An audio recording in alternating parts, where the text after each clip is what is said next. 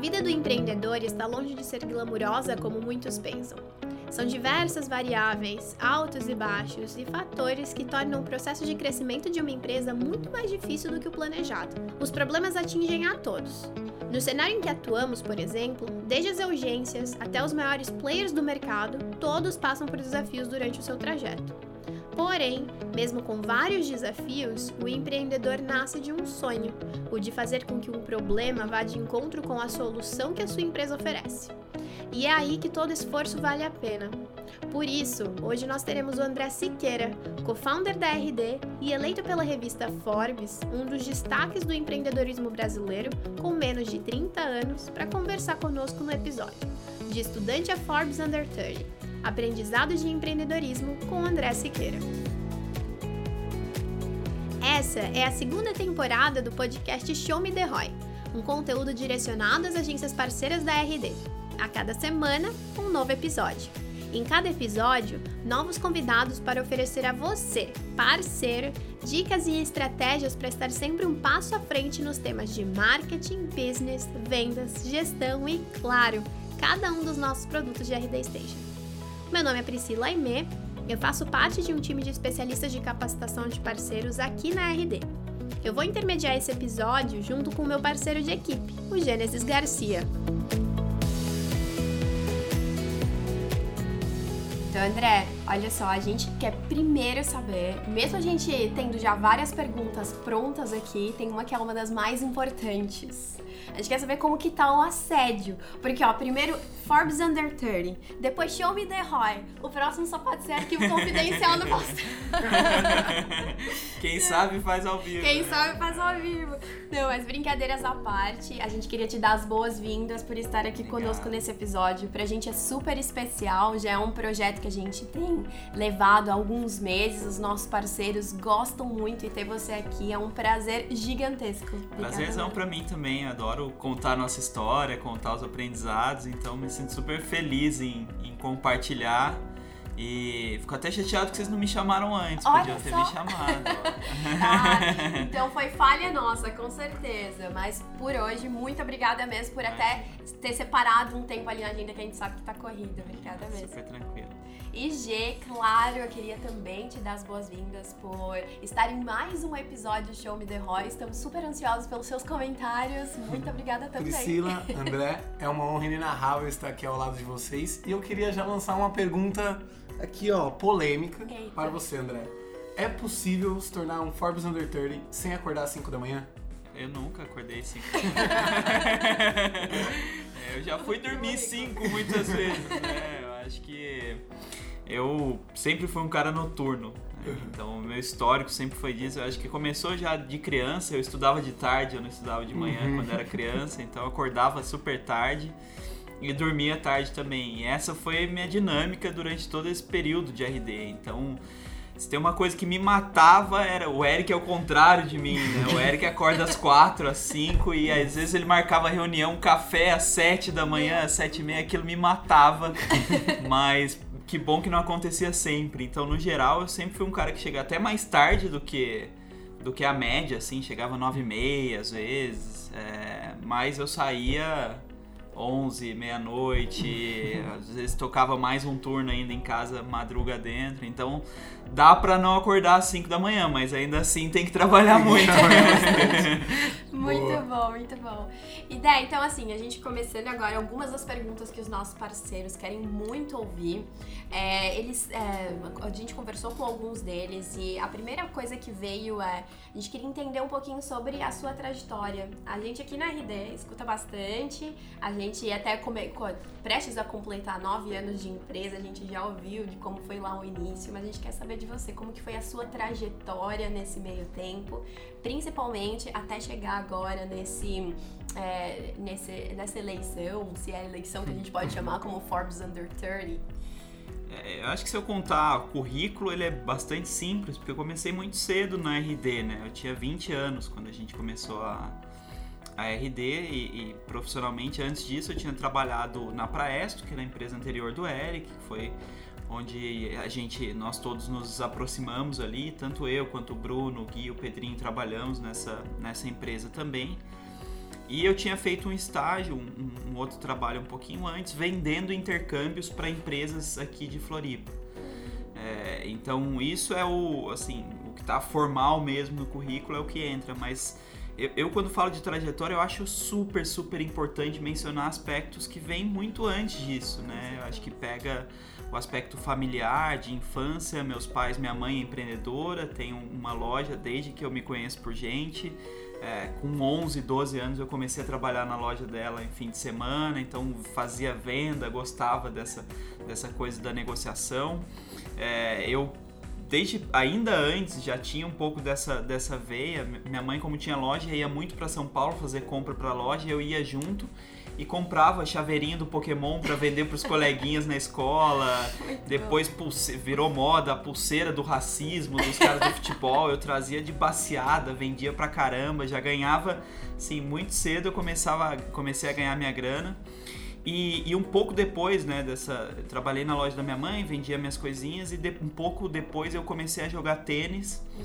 E eu tinha vontade de levar isso a sério. Eu queria jogar de fato profissionalmente. É, não deu, eu comecei muito tarde, né? Os caras top começam com 5, 6 anos, 7, se muito. É, eu comecei com 10, 11, é, era um gap para correr atrás dos outros, a gente não tinha muita grana, não tinha nem quadra na minha cidade, né? Eu tinha que pegar, era uma loucura, eu tinha que pegar um ônibus para duas cidades depois, com 10, 11 anos, pegava um ônibus é, intermunicipal, treinava, voltava. Mas o tênis para mim foi muito, muito importante, assim, considero fundamental com esse olhar de formação, porque foi o primeiro momento, e eu, eu falo, espero que vocês não me encarem como falta de humildade, é, é justamente o aprendizado, mas foi o primeiro momento em que eu não, não me senti especial. Uhum. Eu não senti que as coisas eram fáceis. Eu tinha muita facilidade na escola. Eu prestava atenção, Cara, eu não estudava, eu dormia a tarde inteira, tirava 10, tinha um monte de gente lá se matando e não conseguia chegar nisso. Então era muito fácil para mim absorver informação, absorver conhecimento e eu achava que tudo era fácil. É, quando eu comecei a jogar tênis e aí eu comecei a penar e eu queria muito aquilo, eu me dedicava mas era a situação o, o oposto da escola para mim. Eu não era o, eu era o hard worker, né? Eu era o cara que tava lutando ali, mas eu não tinha aquele talento nato, eu não tinha aquele histórico, então era muito esforço, era muito difícil e, e isso trouxe um pouco para mim do senso de, de disciplina.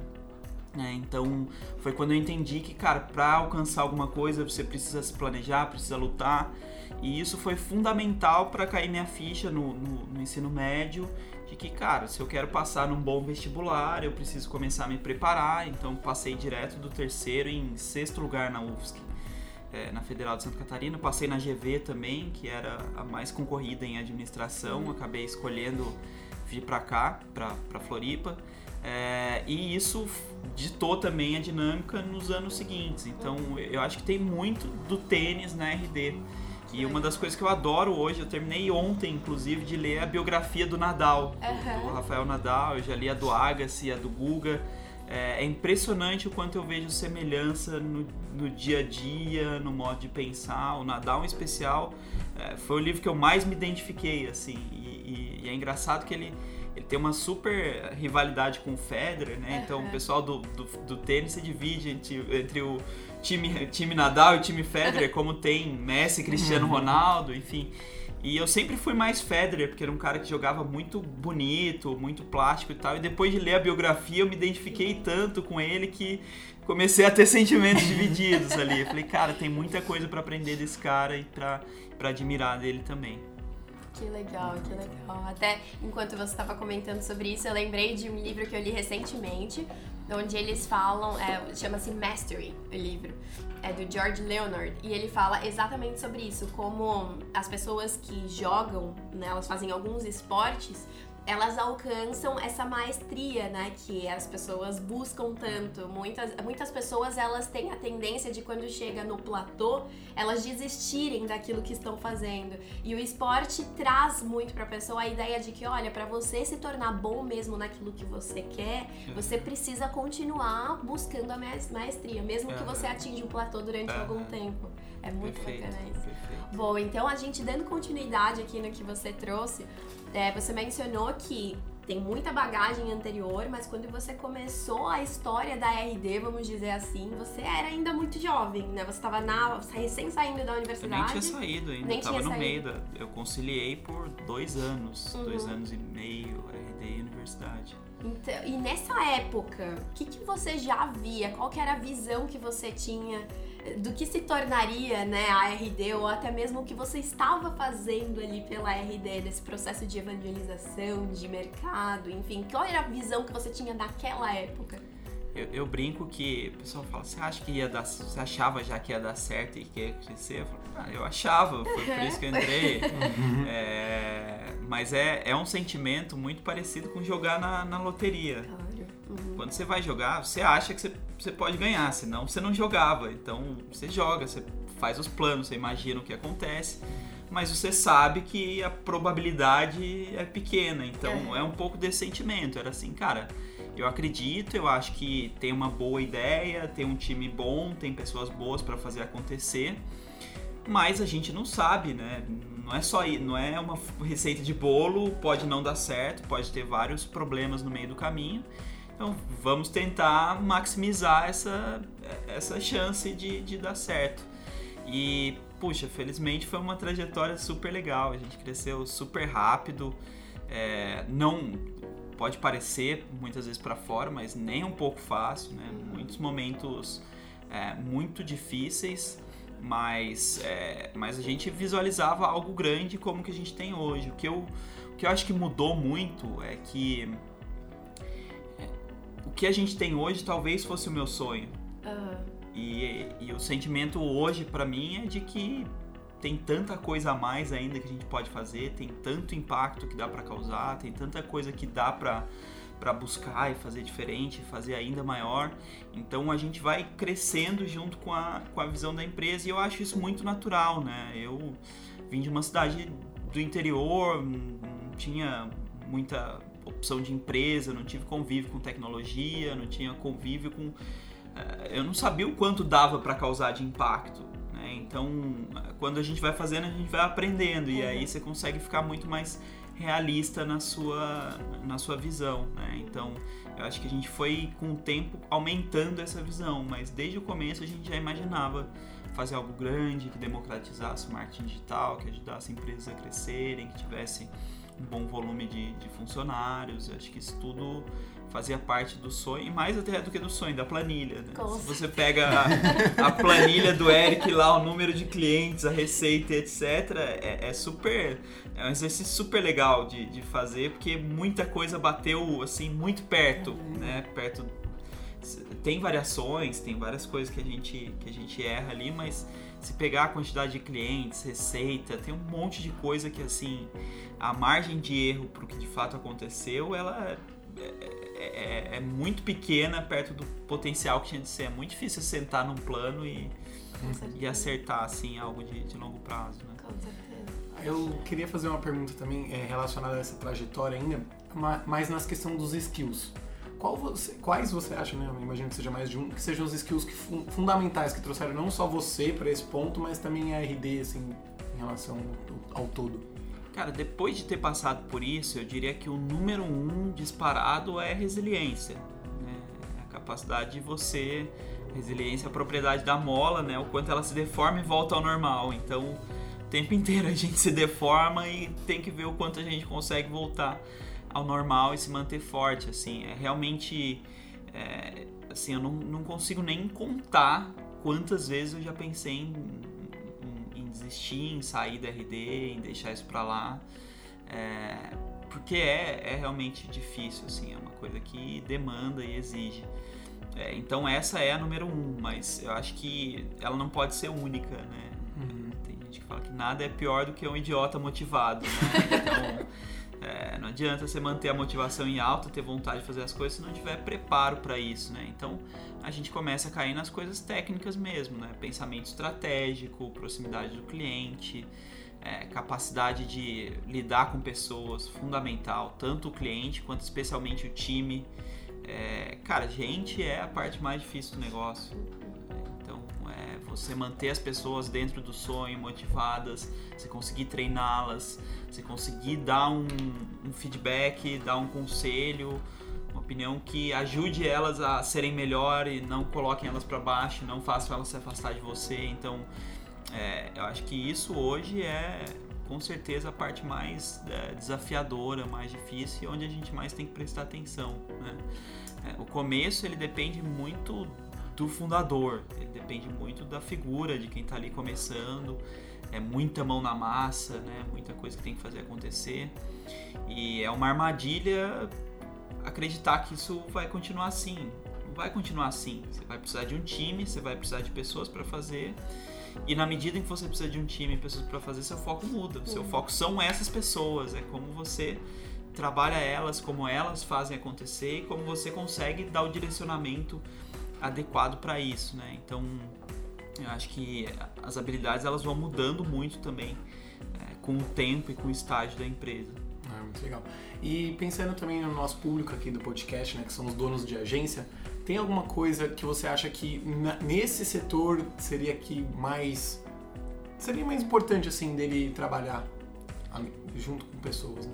O que eu vejo que é muito comum na agência é o fundador, é a fundadora, a pessoa que está criando ali a agência, ela se vê muito como um artista, né? alguém que tem um pensamento criativo, que enxerga soluções, etc. E não conseguir entender que aquilo é um business que aquilo é um negócio, que aquilo é uma, é uma empresa também. Tanto que a gente, quando fala com a agência, a gente mal chama de empresa. É. Parece que é estranho chamar, pô, a sua empresa. Não, não é minha empresa, é minha agência. A sua agência é uma empresa. Então, entender esses passos de quando eu viro líder, quando eu escalo o time, quando eu dou orientação, como eu penso em produto, em serviço, em cobrança, em preço. Normalmente eles pensam muito no aspecto técnico, na arte de criar uma boa campanha, na arte de criar um conceito. Então, eu acho que o, o, o item que eu vejo de forma mais comum se perder numa agência é isso: é a visão de que a agência é um negócio e de que alguém tem que pensar nisso como negócio. Se você quer tocar o, o lado criativo, quer tocar um, um, lado técnico de implementação, tudo bem, mas então coloca alguém que vai pensar nisso como negócio e que você vai responder para ele. E aí tem que entender se você está confortável em ser o dono, em ser o fundador e responder para alguém. Mas é, se não for assim, você vai precisar assumir esse papel. E isso quer dizer que você vai ter que deixar de lado muitas vezes esse viés técnico, senão a coisa não cresce. Você vai ficar sempre limitado a alguns poucos clientes, que é o, é o que uma pessoa consegue atender, uhum. é o que uma pessoa consegue criar. Uhum. Boa. Né, e enquanto você estava conversando, falando um pouquinho sobre esse viés de agência, é, me veio algo que correlaciona com o que você disse lá no início, né? Sobre o começo né, de todo o processo de evangelização, evangelização que vocês fizeram de mercado. É, algo que eu vejo, e me corrija se eu estiver errada, por favor, mas é que o que vocês fizeram lá no começo para todo o mercado, é, a agência faz uh, para algum setor, algum nicho, ou então para uma região em específico, e muitos parceiros trazem para gente a ideia de que, ah não, o meu o meu cliente não está pronto ainda, ele é imaturo para algumas coisas, ou então no mercado em que eu tô, aqui na minha região, são todos muito imaturos. A gente tem que trabalhar muito nesse processo de evangelização, enfim. É, para os parceiros que estão vivendo isso hoje, o que você diria para eles, levando em consideração que você já fez todo esse processo em grande escala, né? Que muito provavelmente eles estão certos. é, realmente, é muito provável que esteja imaturo, muito provável que tenha, não tenha tanta gente pronta para comprar. Uhum. Lide com isso. Uhum. Faça o que você tem que fazer com isso. É, acho que tem dois caminhos que são muito naturais, né? Um deles é você tentar trabalhar com uma abrangência, usar talvez um pouco mais do online, tentar tirar um pouco desse limitante geográfico, então você começar a atender gente de outras partes, de outras regiões que já estão prontas e fica mais fácil encontrar gente pronta quando eu restringo as minhas barreiras. Ou então eu abraço essa ideia e realmente evangelizo, que é uma coisa que é, é uma dor e uma delícia ao mesmo tempo. Né? É, é, é, pô, eu queria que todo cliente chegasse aqui pronto. Só que o cliente chegar pronto denota necessariamente que eu tenho um mercado muito maduro, que eu tenho várias opções, que eu tenho muita concorrência é, quando o cliente não está pronto, ninguém está brigando por esse cliente. Então, quem está ali educando ganha muita vantagem. É muito mais fácil se eu educo o cliente e eu conseguir vender para ele e eu captar esse cliente. Então, RD hoje é líder de mercado no Brasil por isso, que a gente foi educando e criando essa demanda e criando relacionamento. Quantos outros chegaram, eles podem tentar mais ou menos copiar a ferramenta. Agora, copiar o relacionamento que a gente teve com as pessoas, o quanto elas nos veem como referência, o quanto elas aprenderam com a gente, elas não vão conseguir copiar. Então, continua lutando, continua ensinando para as pessoas, faça um eventinho local pequeno, ensina no um a um, cara. Pô, ao invés de fazer a primeira reunião de venda, a primeira reunião vai lá no cliente e faz uma palestra. O que, que é inbound marketing, como isso está mudando o mundo, por que, que isso faz a diferença, por que, que é uma oportunidade para ele. Então, esse tipo de coisa a gente precisa abraçar. Tem várias coisas que eu acho que não são ideal. A gente estava falando de gente aqui agora há pouco.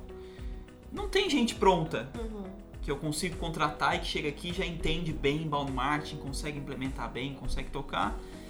O que, que eu faço? Eu não contrato? Não, eu contrato e treino aqui. Eu tenho que aprender a lidar com as variáveis que eu não tenho outra opção, eu não tenho outra alternativa. Então vamos abraçar o que tem, vamos resolver da forma que a gente tem na mão. Então continua educando, vai lutando, ensina e transforma isso em uma vantagem sua, em um benefício seu. Daqui a pouco vai ter tanta gente na sua cidade pronta para comprar. E, e aí vai começar a surgir um concorrente, um outro, porque, poxa, tem tanta gente pronta para comprar e só tem uma agência que atende, deixa eu criar outra, e deixa eu criar outra. Só que quando essas outras aparecerem, você que educou, você que estava lá na frente é a grande referência, é quem fez a diferença. Então vai ficar muito mais fácil manter a dianteira quando esse mercado florescer. Sem dúvida, sem dúvida. Muito legal. Aí, trazendo um pouco o assunto mais para a parte pessoal, a gente tem uma máxima aí que não separa o CPF do CNPJ. Eu sei que você lida bem com isso da, da questão de balancear o profissional do pessoal, mas eu queria entender mais especificamente você. Como que você faz para conciliar essas duas vidas, se é que existem realmente duas vidas? Eu lido bem hoje, tá? Quase 10 anos, 9 anos depois de, de RD e acho que é outro momento de vida, outro momento de empresa também. Mas já foi muito difícil para mim, assim, eu acho que seria muito difícil pensar na minha vida de começo de RD com o que eu tenho no pessoal hoje, que é um filho pequeno, uma esposa em casa. É, então eu me aproveitei muito de um momento de vida que me permitiu isso e cara, minha vida era trabalho. Né? Então, segunda a, a sexta era chegar aqui nove e meia, sair daqui dez e meia, onze, muitas vezes um turno extra na madruga. Se muito na sexta, no sábado eu pegava uma balada, fazia um churrasco, mas normalmente ainda tinha alguma carga de trabalho também no fim de semana. É, hoje, para mim, as coisas têm horário. Então, eu tô na RD das 9 às 6. Antes das 9 eu tô cuidando do meu filho. Depois das 6 eu vou dar banho, janta, botar para dormir. Eu vou ficar um pouco com a minha mulher, assistir alguma coisinha, fazer uma janta. É, e tem horário e deu. Óbvio, se entrar uma exceção, algum projeto, alguma coisa é, importante, eu vou conversar, explicar e, e, e, vou tentar dar conta, mas eu tenho que entender que isso é pontual, não é a regra. E isso é uma escolha minha com base na minha prioridade, com base no que eu escolhi e que eu considero mais importante para o momento. É, acho que isso ajudou a ser um pouco mais produtivo. Hoje, muito provavelmente, eu faço menos coisas, faço um volume menor de coisas, porque eu tenho menos tempo mas eu escolho muito melhor o que, que eu vou fazer, o que, que eu vou me envolver e eu tento pegar as coisas que de fato eu acho que eu vou contribuir mais e eu vou causar mais impacto. É, se eu tivesse mantido, se eu tivesse esse ritmo de vida que eu tenho hoje lá atrás, o que eu acho que aconteceria era que a gente andaria um pouco num ritmo mais lento, um ritmo um pouquinho mais lento. E tá tudo bem. Uhum. Não precisa ser meu Deus, a empresa que cresceu mais rápido, que conquistou clientes mais rápido. Eu acho que e aí o conselho que eu dou ele é mais pessoal do que profissional. É entende o seu momento, o que, que você precisa agora, o que, que é importante para você agora. Quando eu estava na faculdade, saindo da faculdade, para mim era muito importante descobrir o meu papel no mundo, causar o meu impacto, me provar Então, provar que eu sou, que eu tenho valor, provar que eu tenho capacidade de fazer as coisas, de fazer a diferença. E hoje eu me sinto já mais confortável com essas coisas e, e, e me sinto confortável em entender que, beleza, hoje o trabalho virou uma parte um pouquinho menor da minha vida e eu coloquei outras coisas que, que são fundamentais para mim hoje. É, e, então, não tem certo ou errado. Talvez para você, na época já da faculdade, você quer dar esse tempo, talvez você consiga esticar um pouquinho mais. Tem gente que, é, mesmo depois que tem um filho, mesmo depois que tem família, continua trabalhando muito porque preenche.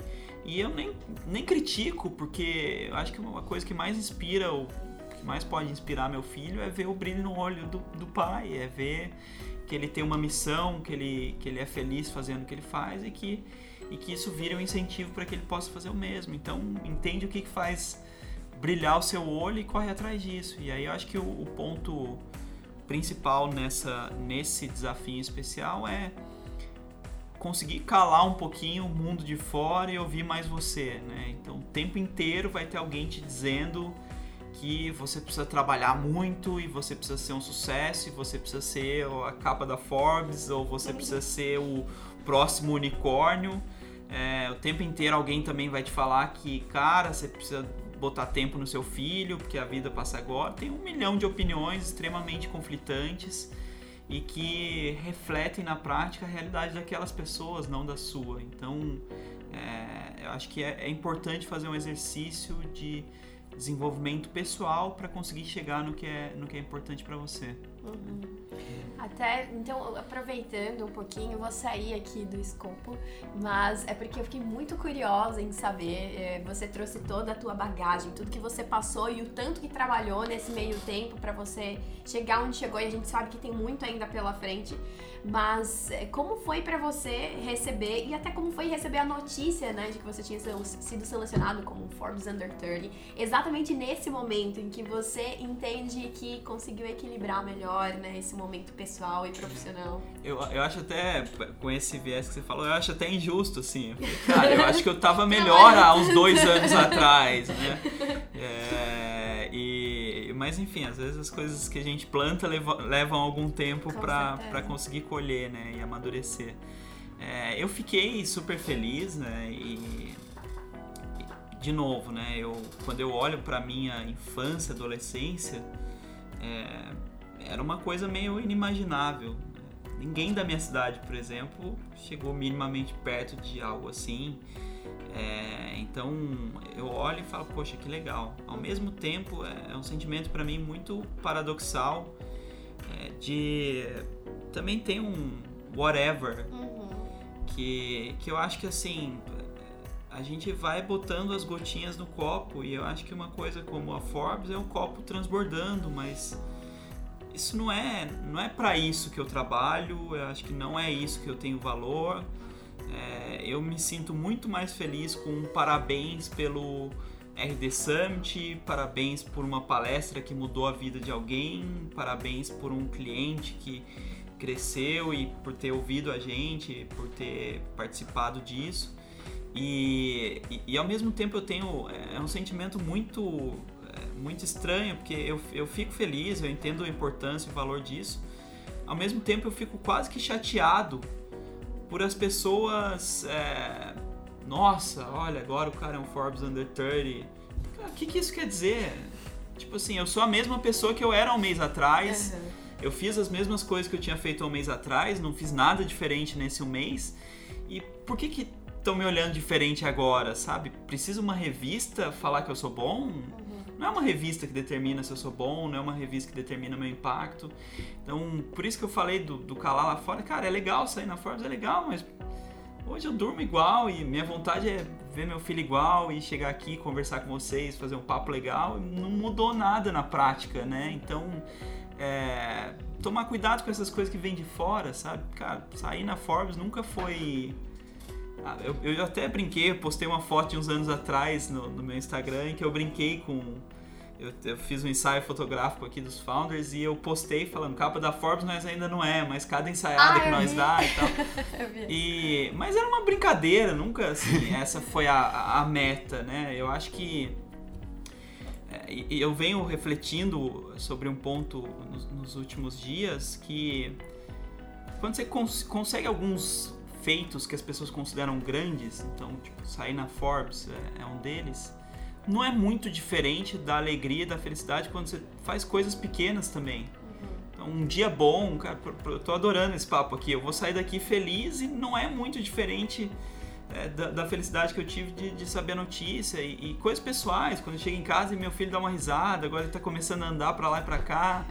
Então, é, eu acho que a gente procura pequenas felicidades e elas no caso específico da Forbes é exatamente isso, né? Eu fui procurando impacto, impacto, impacto, de repente reflete numa Forbes, de repente reflete na empresa ganhando algum outro prêmio ou ganhar algum dinheiro, sei lá, uma saída, um IPO, qualquer outra coisa. Mas eh, essas coisas eh, eu entendo que elas são boas quando elas acontecem naturalmente se você estiver buscando as outras, né? Então, é, de novo, legal pra caramba, eu fico feliz de novo que isso as pessoas me dão muito carinho, muito apoio. Eu acho que isso aumenta o interesse em mim e na RD. Mas eu acho honestamente que não precisava ser assim, não é, não é justo, não é, não é o melhor caminho. Então, o trabalho continua igual, no fim das contas não, não muda muito. Que legal. Então, até pra gente entender um pouquinho melhor, você falou ali que você se desenvolveu muito nos últimos anos, você buscou muito por isso. Inclusive, na sua palestra do Summit, você falou muito sobre, né, sobre desenvolvimento, uhum. mudanças é, o que, que você considera ali, André, como sendo o principal fator de desenvolvimento teu e como que você conseguiu uh, levar isso né, durante esses últimos anos, mesmo na correria, mesmo tentando equilibrar tudo que você tinha, como que você conseguiu colocar o desenvolvimento ainda como prioridade junto a tudo? Eu acho que assim, eu sou a maior alavanca do meu trabalho, uhum. sempre tudo que eu vou conseguir depende da qualidade das decisões que eu tomo, da qualidade da execução que eu faço. Qualquer coisa que me ajude a fazer essas coisas melhor vai me ajudar para a vida inteira. É o melhor investimento que eu posso fazer. Então, eu acho que o primeiro grande ponto é ter ciência disso, né? Você notar e entender que isso é importante, que isso vai trazer necessariamente outros investimentos. Então, eh, para mim, acho que a própria jornada de RD sempre puxou muito, então sempre, cara, tá faltando isso, é, fica evidente, né? Pô, eu preciso trabalhar melhor isso, eu preciso trabalhar melhor aquilo, então os gaps eles começam a aparecer e isso traz muito, mas, é, cara, eu faço análise há dois anos e meio, antes disso eu já tinha trabalhado é, com, com outro tipo de terapia também, uns anos antes, eu já fiz coaching duas vezes, é, e eu olho muito para essas questões, né? Eu, eu penso nisso, eu, antes de dormir eu estou pensando em como é que está a minha vida, o que, que eu estou fazendo, o que, que eu tenho que correr atrás. Eu leio, é, eu gosto muito de ler sobre desenvolvimento pessoal, eu gosto de ler é, sobre aprendizado, eu gosto de ler sobre outras pessoas e entender a, a história delas também. Então, eu acho que é colocar isso como uma preocupação número um. Você é o centro da sua vida. Uhum. Aliás, a única vida que você deveria ser o centro é, é a sua. Uhum. Né? Então, a, aproveita e cuida bem disso. Né? Acho que esse é o, é o aprendizado para mim. Eu vou fazer uma pergunta com uma deixa que eu sempre quis fazer, que a Pri sempre faz, já direcionando a gente para o final dessa conversa. É, eu queria entender uma pergunta bem. Eu sou formado em jornalismo, né? Uma pergunta bem de jornalista. O que, que o André de hoje diria pro André lá da época da faculdade, com um ano e meio de RD? Cara, era acho que mais numa linha de escutar bem os instintos, confiar mais em mim, sabe? Entender que a minha opinião, o meu sentimento, o que eu tô afim de fazer, o que, que para mim é importante, é importante. Então, eu acho que não não sei se é necessariamente um problema, mas eu sempre fui muito de ouvir muitos outros e tentar de certa forma me submeter, né? me encaixar, me ah, precisa disso, eu vou lá e faço assim, precisa assim, eu vou lá e faço assim.